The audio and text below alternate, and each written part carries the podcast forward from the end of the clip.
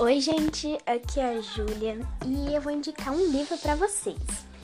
O livro que eu vou indicar se, é, se chama A Droga do Amor, é de Pedro Bandeira e é da editora Moderna. O livro é bem grande, mas não tenham pressa para ler. Ele tem 174 páginas e é um livro muito bom, de suspense, mistério e romance.